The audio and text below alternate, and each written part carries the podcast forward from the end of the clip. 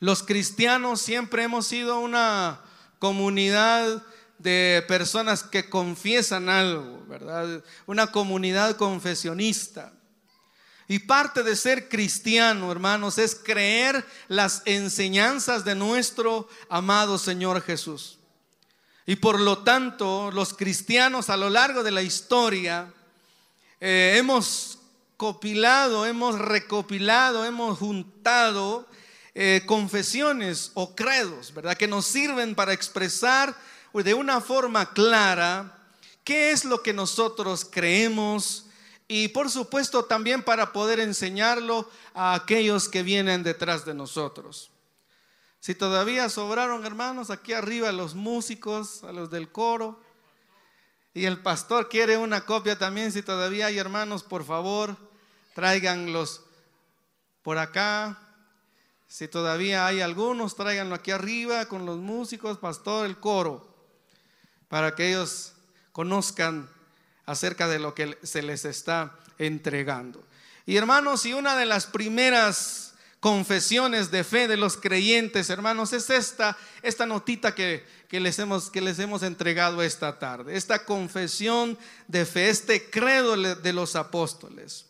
Este nombre puede sugerir que, hermanos, los propios apóstoles han como enseñado eso, pero alguien vino, lo recopiló. Algunos dicen que fue aproximadamente desde el año 200 que tenemos este credo y se ha pasado de generación a generación hasta nuestros días.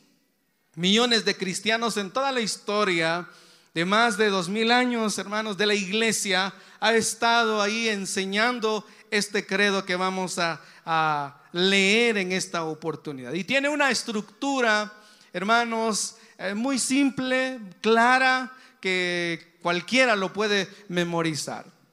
Y vamos a esta tarde a ver un pasaje por cada uno de esos puntos principales de nuestro credo, para que cuando la gente allá afuera le pregunte, ¿en qué cree usted?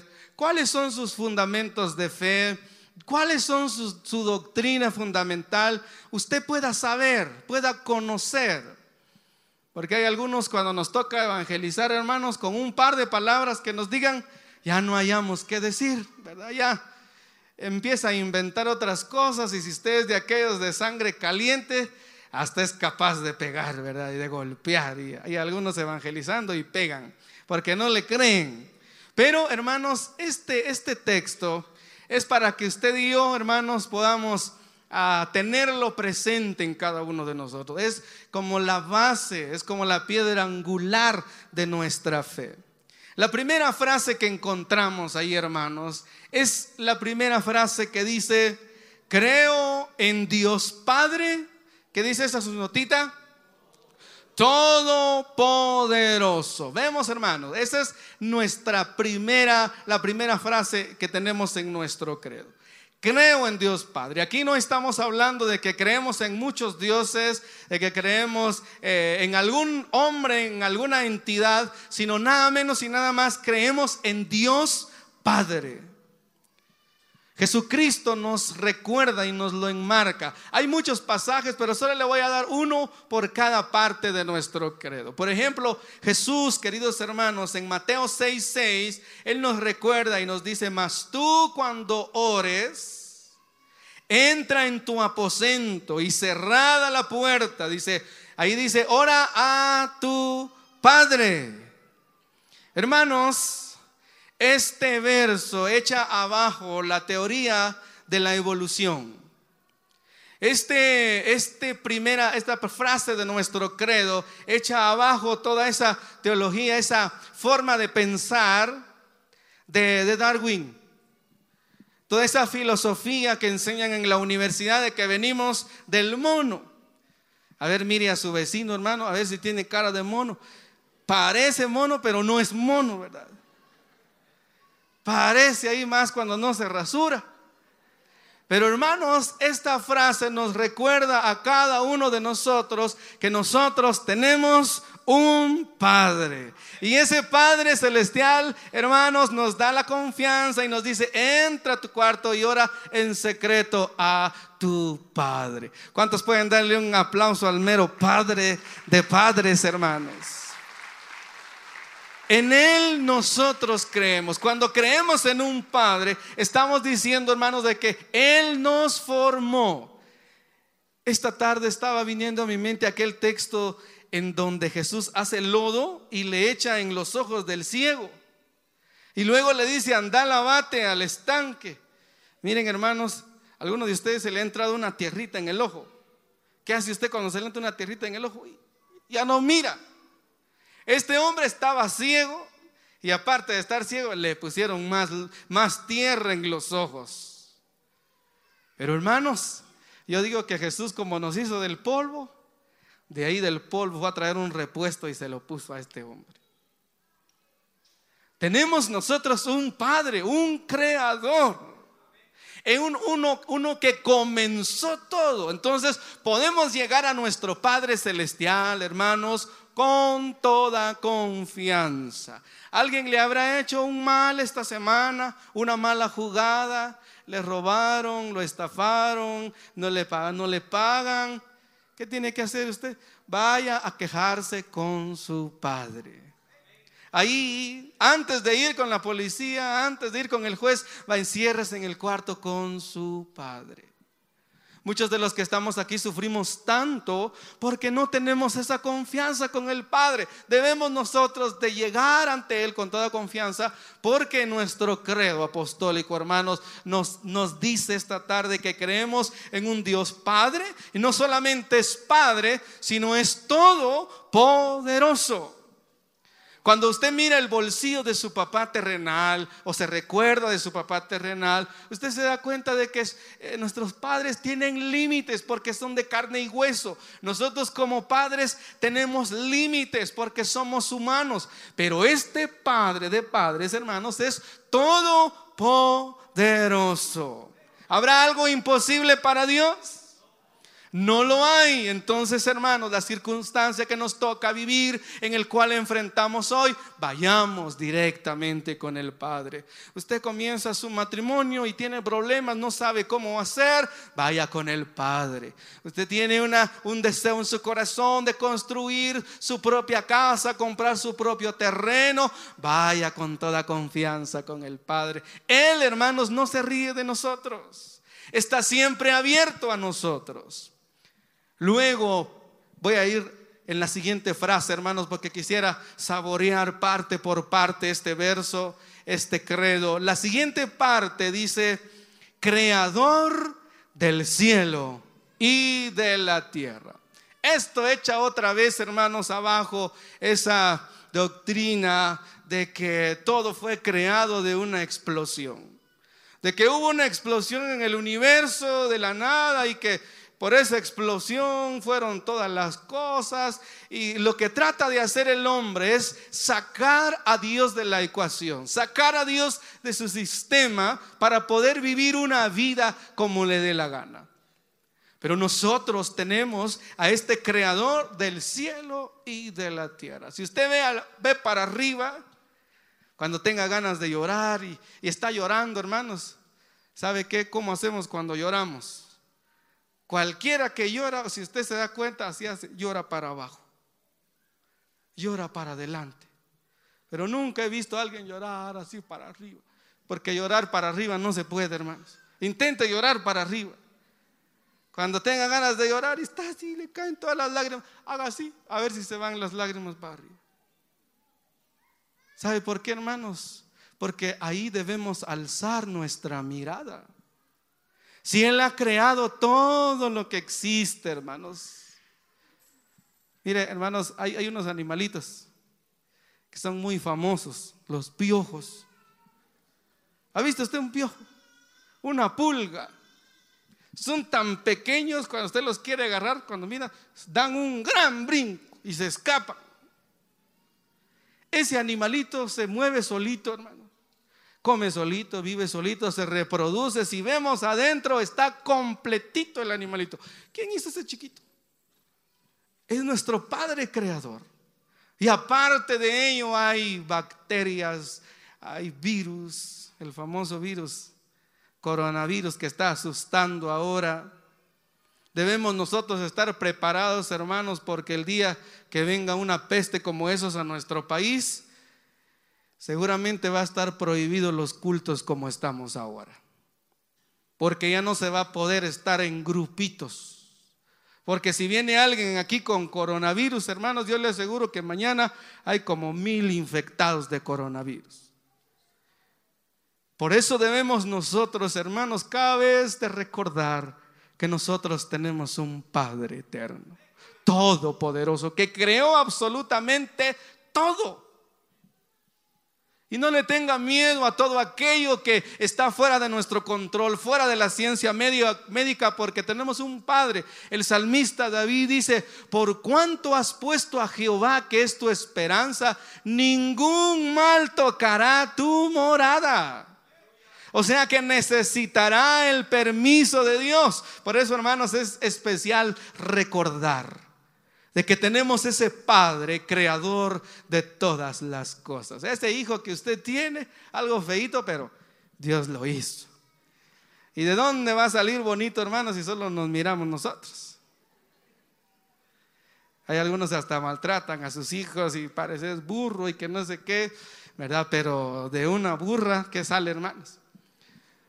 Un burrito, ¿verdad? Hermanos, Recordemos entonces que tenemos un Padre, creador del cielo y de la tierra, de que es todopoderoso. En el famoso Génesis 1.1 dice, en el principio creó Dios los cielos y la tierra.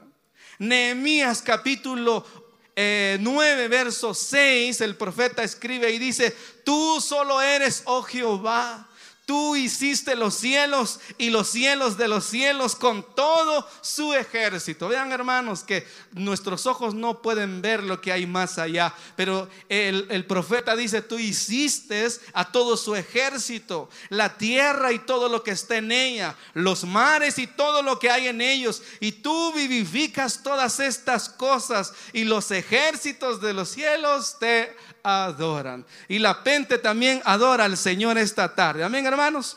¿Cuántos pueden decir un gloria a Dios esta tarde? Para eso nosotros estamos aquí, para poder reconocer de que nosotros tenemos un Dios de dioses, un Señor de señores. La siguiente oración que encontramos en el credo dice, usted puede, si usted trajo el lapicero, puede ir rayando la parte donde ya vimos, la primera parte en donde dice, creo en Dios Padre Todopoderoso, y puede colocar ahí la cita de Mateo 6.6, así en chiquitito. En la segunda, en, en, Creador del cielo y de la tierra, puede colocar ahí Nehemías 9.6. Y lo puede ir a repasar a su casa. Hay muchos pasajes, pero solo uno le quiero dar esta tarde. Y en la tercera oración dice ahí, creo en Jesucristo, su único Hijo, nuestro Señor. Jesucristo, hermanos, estamos hablando de Jesús Cristo, o sea, el Salvador ungido. Cuando en la antigüedad se seleccionaba un rey, que hacía el sacerdote? Le derramaba aceite sobre su cabeza. Eso era el ungimiento, ¿verdad? Cuando se dedicaba a algo para las cosas de Dios, se ungía de la misma manera. Y Jesucristo, hermanos, trae esa figura y él dice que él que nosotros creemos en Jesús Cristo, o sea, en Jesús Cristo, o sea, Jesús ungido, no es cualquier Jesús. Hay muchos que se llaman Jesuses, pero no son ungidos, no son Mesías, no son Jesucristos. ¿Ha escuchado usted o ha escuchado usted que alguien se llama Jesucristo? No, ¿verdad que no? Solo Jesús sí ya se han puesto algunos, ¿verdad? Pero ya Jesucristo ya, ya da un poco temor ponerlo porque es un nombre así bien especial. Pero este texto nos recuerda, hermanos, de que tenemos a ese Salvador ungido, dice su único hijo. hablando que él mismo lo engendró. El autor de Hebreos, leíamos al comienzo Hebreos 12:2, él dice, puestos los ojos en Jesús, el autor de nuestra fe. Esta fe que nosotros profesamos de creyentes, de evangélicos, hermanos, es, hermanos queridos, inventada, creada o instituida por Dios. Si a usted le dicen, mire, ¿y usted a qué? La pregunta es cuando le dicen a uno, ¿y usted a qué religión pertenece? ¿Usted qué responde? Si usted dice, voy a la pente, está bien, pero falta todavía. Usted tiene que decir, yo soy cristiano, hijo de Dios, cristiano evangélico, hijo de Dios. Un cristiano quiere decir un Cristo chiquito, un seguidor de Cristo. Cuando le dicen que va a iglesia de Dios Pentecostés de América, lo que está diciendo, hermanos, de que usted viene a este lugar y Pentecostés, hermanos, se, se trae del día de Pentecostés cuando se derramó el Espíritu Santo. Cuando habla de casa de oración es porque es un lugar donde oramos, donde buscamos la presencia del Señor. Entonces en este verso dice, creo en Jesucristo, su único Hijo, nuestro Señor. Cuando hablamos de Señor, hermanos, estamos hablando de un dueño, de un jefe. Algunos podría gustarles a Jesús solamente como su Salvador. Solo quiere que lo salve, como sanador, por ejemplo, porque quiere que lo sane. Como proveedor, porque quiere que le provea. Como ayudador, porque quiere que le ayude. Pero no como, como Señor. Porque cuando habla como Señor, hermanos, eso quiere decir de que nos vamos a sujetar a sus mandamientos. Que vamos a obedecer. Cuando el Señor nos diga, tenés que ir a la iglesia, ¿qué tenemos que decir nosotros? Muy bien, Señor.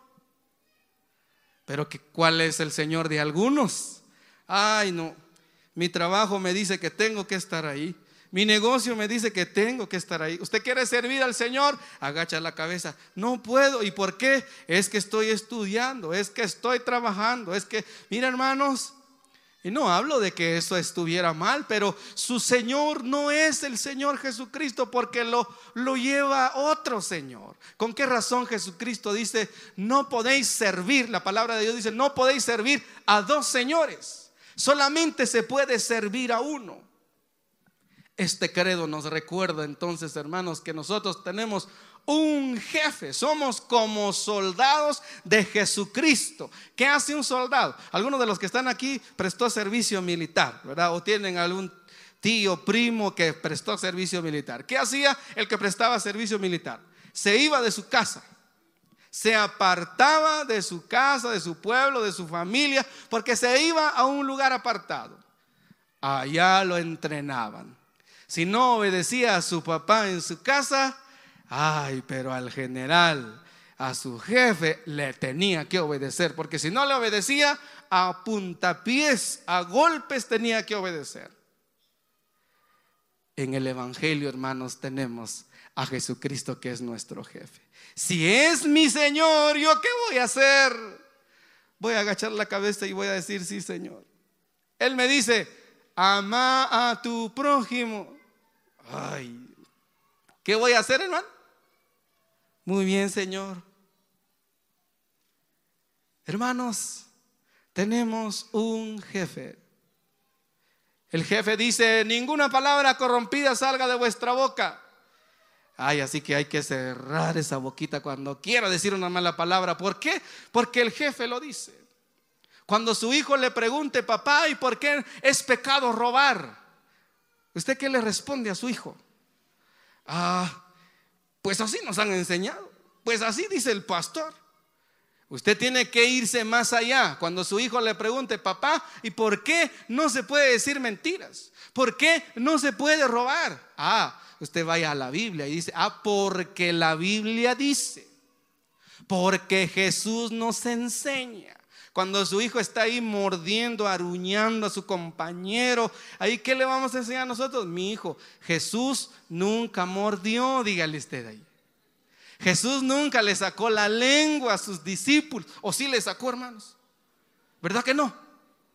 Nunca vemos a Jesús ahí sacándole la lengua a sus discípulos, a Judas el traidor, a Pedro ahí. No, no hermanos, ni en ningún momento vemos a Jesús haciendo eso. Entonces, nosotros no lo vamos a hacer porque la palabra de Dios lo dice, porque Jesús no lo practicó. Entonces, tenemos un Señor, un jefe.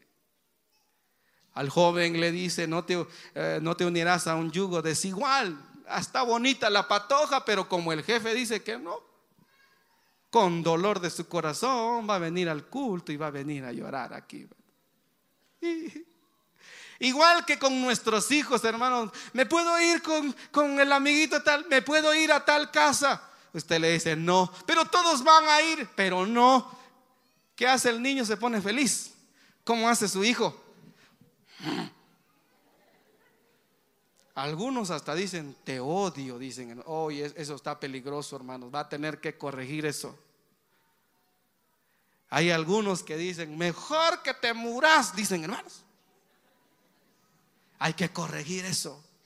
Y muchas veces cuando, ¿qué pasa cuando estamos aquí? Por ejemplo, nos ponen disciplina. A ver, los que han recibido disciplina, ¿será que alegre han salido de la, de la oficina, hermanos? Ay, hermano, viene regañando, refunfuñando, que mucho me pusieron, que ya no aguanto. Puros los niños berrinchudos. Mm, ya no, ya no voy al culto. Ahora me voy a otra iglesia. Debemos de recordar que tenemos un Señor un Señor. Jesús nos dice, pongan sus ojos en ese Señor, el autor y consumador de nuestra fe. Si fulano ya no sigue, ¿qué voy a hacer yo? Voy a seguir.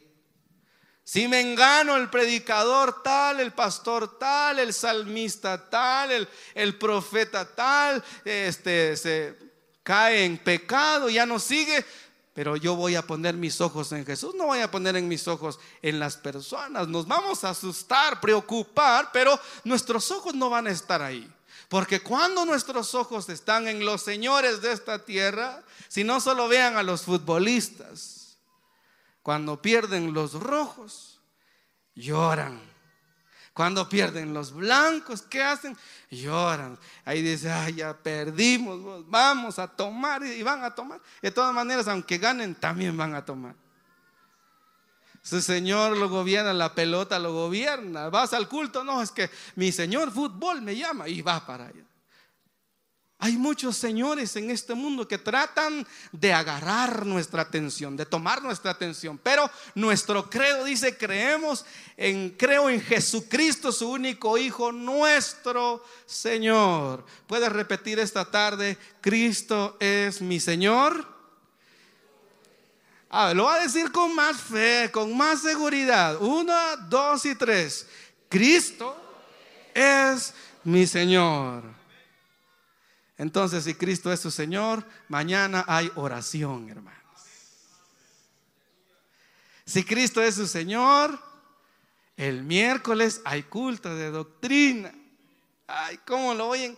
Ay, hermano, pero es que yo tengo que ir a hacer tal cosa, yo tengo. Hermanos queridos, por eso es que muchos solamente pueden decir, pero no hacer. Y hay que pasar de lo decir, de lo desear, de lo querer, al hacer. Y pasemos a la siguiente frase. Dice que fue concebido por obra del Espíritu Santo. Vean esta increíble, hermanos, hermanos, declaración. A Jesucristo, hermanos. Mire, ¿cómo nació usted, hermanos? ¿Usted cómo nació? Ay, saber, hermano, dijo mi papá que me trajo la cigüeña, que me recogieron, que por ahí aparecí. Los niños a veces hacen preguntas, hermanos, son bien sencillas, pero hay saber cómo se contestan. Mami, ¿y de dónde salí? ¿Y cómo salí? ¿Y cómo fue que estuve ahí? Y empiezan. Y la mamá, ¿qué hace? Se pone rojita, ¿verdad? Ay, saber, anda a preguntarle a tu papá. Y el otro cuando llega ahí, a saber, anda a preguntarle al pastor, le dice. Hermanos, Jesucristo no nació de un esperma y un óvulo. Jesucristo, hermanos, mire, fue engendrado por el mismo Dios, por el mismo Espíritu Santo. Él tiene muchas maneras de crear a un hombre, hermanos. Y a ver qué me van a decir ahorita, hermanos. Gracias a Dios que está el maestro aquí, hermano. Ah, ya lo entendí. No es regaño, hermano. Dice que hoy vamos a terminar hasta las 8. vamos a avanzar y fue concebido por obra del Espíritu Santo. O sea que, hermanos, el esperma del hombre es el que trae el pecado. Y lo vamos a aprender el próximo mes cuando vamos a empezar el estudio de la carta a los romanos. Pero Jesús no usó un esperma de José, sino que fue creado por el mismo Espíritu Santo. Obra del Espíritu de Dios. Mateo 1.18 dice, el nacimiento de Jesucristo fue así, estando desposado María, su madre con José, antes que se juntase, vean, antes que tuvieran relaciones sexuales, dice, se halló que había concebido del Espíritu Santo. Nuestro Salvador, entonces, hermanos, ¿en quién creemos? Es, no sé cómo funciona eso, hermanos, pero es 100% Dios y 100% hombre. Si yo le digo a usted, usted es 100% hombre, ¿verdad? 100% mujer. Pero no va a decir que es 100% Dios. Pero Jesucristo lo puede decir. Puede Jesús estar aquí en medio de nosotros así de una vez, caminar, y puede también estar en, el, en el ambiente espiritual. Nosotros no. Nosotros solamente podemos movernos aquí en la tierra y cuidado si se sube a una altura, si no se para bien, se viene al suelo. En el caso de Jesús es totalmente lo contrario. Y vamos en la siguiente parte que dice, nació de una virgen de la Virgen María, de todas las mujeres que había, hermanos, escogió a una llamada María. Por tanto, dice el profeta Isaías en el capítulo 7, verso 14, dice, aquí una virgen concebirá y dará a luz un hijo y amarás su nombre, dice ahí, Emanuel, que traducido es Dios con nosotros. La siguiente parte dice, padeció bajo el poder de Poncio Pilato. O sea, Pilato era el gobernador de esa época. Lucas capítulo 23, verso 4 dice, y Pilato dijo a los principales sacerdotes y a la gente, ningún delito hallo en este hombre. Y Pilato dice también en Juan 19, 12, dice que procuraba Pilato soltarlo Jesucristo, hermanos. Ustedes no sé si logran traer esa figura a su mente cuando Jesús está todo maltratado enfrente de Pilato. Pareciera ser que es Jesús el que está frente de Pilato, pero hermanos, si vemos un poco más allá, es Pilato estando enfrente de Jesús. Jesús tuvo que sufrir por nuestra culpa, por mi culpa por esos pecados que nos da vergüenza que todos lo vean, que todos lo escuchen, que todos se enteren. Esos pecados. Hubo alguien que lo tuvo que pagar. No es de aquello de que, ah, te perdono y ya estuvo, que se quede así. No, hubo alguien que tuvo que pagar ese pecado. Y ese alguien fue Jesucristo. La siguiente frase dice, fue crucificado. O sea, fue asesinado, fue Mira, más torturado. La crucifixión era el método más agonizante, más terrible de la época. Fue muerto. No es que medio se murió y, y, estaba en coma, como dicen algunos, que Jesús estaba en coma cuando lo llevaron. No, él estaba muerto, muerto. Y sepultado. Lucas 23, 33 puede anotar en esa partecita en donde fue crucificado, muerto y sepultado. Lucas 23, 33. Dice, descendió a los infiernos. Esta es la frase un poco más de mucha controversia.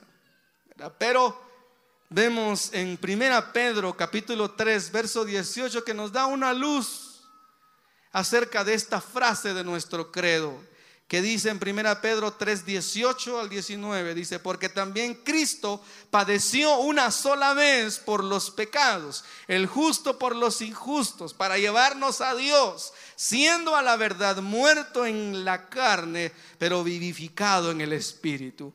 Y aquí viene esta, esta frase, en el cual dice, también fue y predicó a los espíritus encarcelados. Y no me voy a detener mucho ahí porque es, es bien interesante toda esa parte, pero quizá en una próxima lo miramos. Y dice, al tercer día resucitó de entre los muertos. Hay un, hay un canto que, que dice, en la tumba de Mahoma están los huesos de Mahoma. En la, la tumba de Buda están los huesos de Buda. En el pachitol están los huesos del hermano. me presta su nombre. Ahí están, hermano. ¿Dónde los enterraron? Ahí están. Pero en la tumba de Jesús, hermanos, está limpio. Se dice que hay un letrero, hay un evangelista que hace transmisiones que es judío y entra ahí a la tumba y hay un letrero ahí en hebreo y en inglés que dice aquí estuvo Jesús, pero ya no está porque ha resucitado. Le da un aplauso a nuestro amado Salvador que ha resucitado. O sea que si se hubiera muerto, hermanos, vana sería nuestra fe, dice Pablo. Seríamos los más miserables. Pero vaya que resucitó, hermanos. Eso viene a dar un poder sobrenatural. Miren, hermanos, ya les puedo decir rápidamente, hermanos de que ese nombre de Jesús, hermanos, tiene un poder tremendo, hermanos. De veras, hermanos. Un poder, miren hermanos, hasta el mismo diablo que ha agarrado a una persona que cómo se está contorsionando al verlo a uno ahí, hermanos, quiere irse encima, pero como que hubiera un espejo, un vidrio grueso que se viene y topa y regresa y quiere aruñar, quiere morder, quiere patear, pero incluso agarra el machete y, no lo puede hacer como que hay algo ahí que divide, hermanos, y cuando uno menciona el nombre de Jesús, ay hermanos, usted, usted le ha echado sal a una babosa, sí, o cal, ¿qué hace la babosa? ¿Será que, ay, qué rico hace así la babosa? Ay, la babosa que hace y se da vuelta y pero ya no, después de un rato ya, ya lo ve que explota.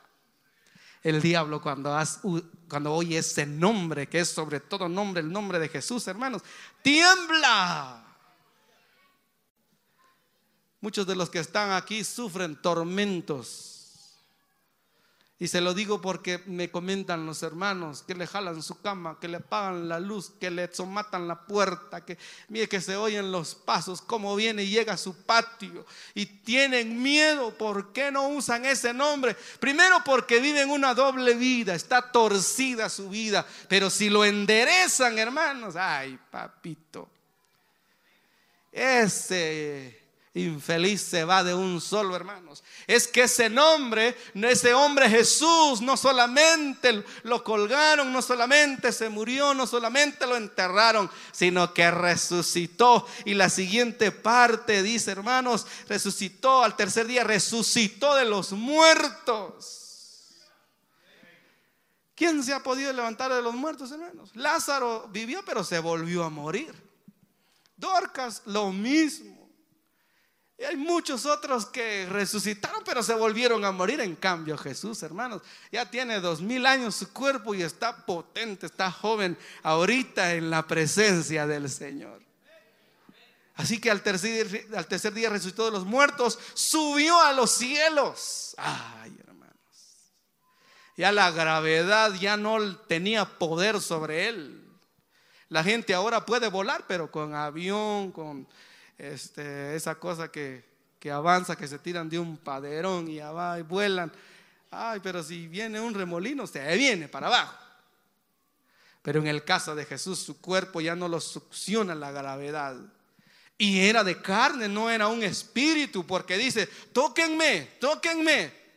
Y como los discípulos estaban miedosos, a ver, tócame, tócame, mete tu mano aquí en mi costado, le decía, le enseñaban la herida ahí. Y por si no le creían todavía, dice, tienen algo de comer, denme algo de comer. Y le dieron de comer. O sea, ese cuerpo transformado que ya tenía Jesús después de morir, hermanos, podía comer. Y miren, hermanos, cuando entró el pescado, después dice que se fue. No, el pescado no se quedó trabado en la pared, sino que traspasó también con el cuerpo de Jesús. Hay cosas interesantes que veremos en la eternidad. Solo hay sombras, hermano. Ese cuerpo que usted ya lo siente pesado, que le duele. Mira, hermano, aguante, resista, soporte. Primero enderece su vida, viva recto, choc, choc, dicen los, los hermanos, así rectecito, al hilo. Hermanos, va a ver cómo las cosas van a cambiar. Yo le quiero dar un consejo, esto me lo ponía el Señor esta mañana o esta tarde cuando me estaba bañando. Muchos aquí están enfermos. Pero especialmente me lo dijo de una hermana. Y sí miro a la hermana, pero no me atrevo a decir la hermana. Pero el Señor me puso el nombre de esa hermana en mi mente, que estaba enfermo. Ay, hermanos. El Señor, el Señor puso eso en mi cabeza. Decirle a esa hermana que si se va al culto todos los días y está ahí constante, constante, le puede suceder a lo del paralítico de la puerta de la hermosa este paralítico y me puso ese texto en mi mente. Ese paralítico estaba en la, lo ponían a la puerta, no para que vaya al culto, sino para recibir, dice, limosna. Pero en uno de todas esas veces que estaba allá en la puerta, no, ni siquiera adentro en la puerta, apareció Pedro, que le dijo, no tengo oro ni plata, pero lo que tengo te doy. Levántate en el nombre de Jesús. Esa palabra se lo quiero transmitir a usted si usted está enfermo. ¿Qué tal si no se despega de este lugar y busca al Señor? No solo lo va a decir, sino usted va a ser el primero en venir. Y va a estar una vez, y una semana, y dos semanas, y tres semanas. Yo le aseguro que Dios puede obrar en su vida. ¿Por qué? Porque usted va a estar cerca del Señor. Es que hermanos, en cualquier rato hay una chispa para nosotros. El problema, hermanos queridos, es que miren, ay hermanos. Mire, yo le pongo un ejemplo. Yo vi a un hombre que tenía diabetes, ya está en grado no sé qué, avanzado. Mire, hermano, y todavía en el momento de estar en la casa del Señor como un horario de estos, me mandaron a traer agua a la tienda y ahí lo vi, hermanos, en su camión iba. Tiene diabetes, ya saber, ya poquito tiempo va a vivir. Eso era, me salía ese verso que dice, y todo lo que has juntado, ¿de quién será? ¿Qué tal si cambiamos las prioridades y le damos ese lugar al Señor? Si usted está enfermo, hágalo hermano. Si el cojo allá en la puerta recibió eso, Dios podría obrar en su vida. Dele oportunidad al Señor. Ay, hermano, pero tengo que lavar, tengo que planchar. Sí, hermanos, todos tenemos trabajo. Pero si usted logra arreglar sus prioridades, verá la bendición del Señor. Él subió a los cielos, está sentado a la diestra del Dios Todopoderoso. Él no está en cualquier parte, está a la derecha de Dios, está en el lugar de autoridad de Dios. Esteban lo vio. Dice que miraba a Jesús a la derecha del Padre. ¿Qué está haciendo ahí? Intercediendo por usted y por mí. Aleluya. Le da un aplauso a Dios, hermanos. Es que, mira, hermanos, esa, esa es una bendición para nosotros.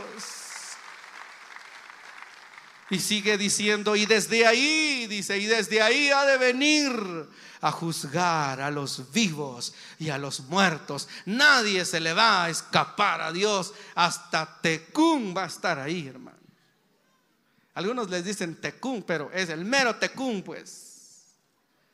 Pedro de Alvarado va a estar ahí. Pedro Apozotzil, el fundador de Patsi, ahí va a estar también. ¿Cómo se llamó su abuelo, su bisabuelo? Ahí va a estar también la nana todos vamos a estar ahí. Dice que nos van a juzgar. Dice que cada uno será juzgado según lo que haya hecho. Qué gran lista hay en nuestra contra, hermanos. Pero gracias a la misericordia del Señor que cuando venimos a Él, hermanos, agarra todos nuestros pecados, lo envuelve en un costal y lo tira en lo profundo del mar y seguramente pone un rótulo que dice prohibido pescar. Usted no se goza porque sus pecados ya están lejos, hermanos. Ay, es que es una bendición. Si usted todavía está sus pecados ahí, hoy se puede arrepentir y pedir perdón porque va a venir a juzgar a los vivos y a los muertos. Y dice, creo en el Espíritu Santo. El Espíritu Santo, hermanos, es el que está con nosotros hoy y va a estar siempre con nosotros. Y dice, y la Santa Iglesia Cristiana, no la Santa Iglesia Católica Romana, la Santa Iglesia Cristiana, que somos usted, es usted y soy yo. Y termino diciendo, y la comunión de los santos, o sea, este momento de poder estar juntos alabando al Señor. Y termina nuestro credo y dice, la comunión de los santos, la remisión de pecados.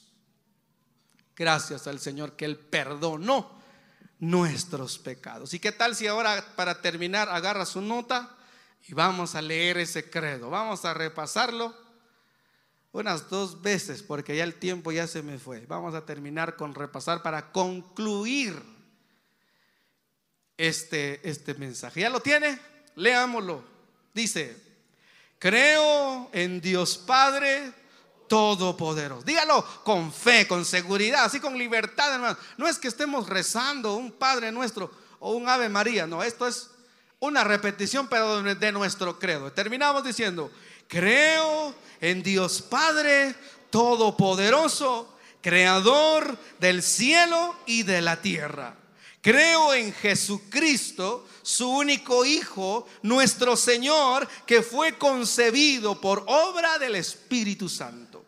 Nació de la Virgen María, padeció bajo el poder de Poncio Pilato, fue crucificado, muerto y sepultado. Descendió a los infiernos y al tercer día resucitó de entre los muertos, subió a los cielos y está sentado a la diestra del Dios Padre Todopoderoso. Y desde ahí ha de venir a juzgar a los vivos y a los muertos. Creo en el Espíritu Santo, la Santa Iglesia Cristiana la comunión de los santos, la remisión de pecados, la resurrección del cuerpo y la vida eterna. Y la pente dice, y la pente dice, le quiere dar un aplauso a Dios esta tarde, hermanos.